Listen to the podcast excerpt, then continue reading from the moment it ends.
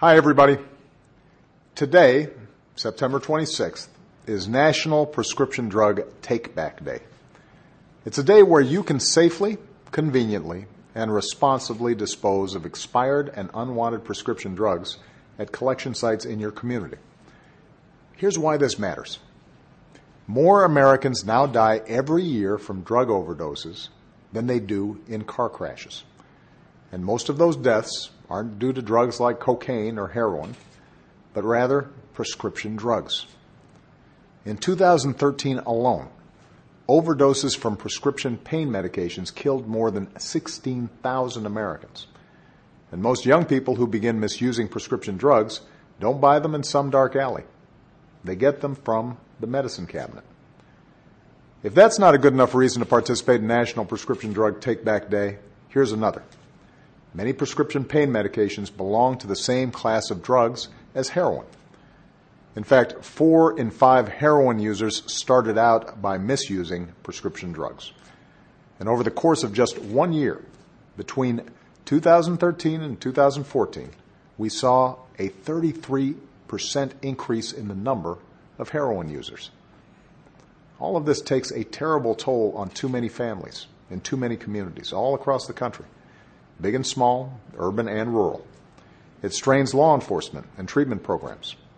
It costs all of us in so many different ways. That's why four years ago, my administration unveiled a prescription drug abuse prevention plan. We've been partnering with communities to combat overdoses, and we're seeing some promising results. That's why the budget I put forward this year would build on those efforts.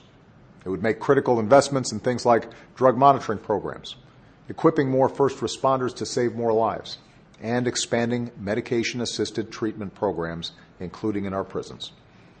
In fact, getting smarter about how we address substance use disorders is a vital part of reforming our criminal justice system. Rather than keep spending billions of taxpayer dollars on needlessly long prison sentences for nonviolent drug offenders, we could save money and get better outcomes by getting treatment to those who need it.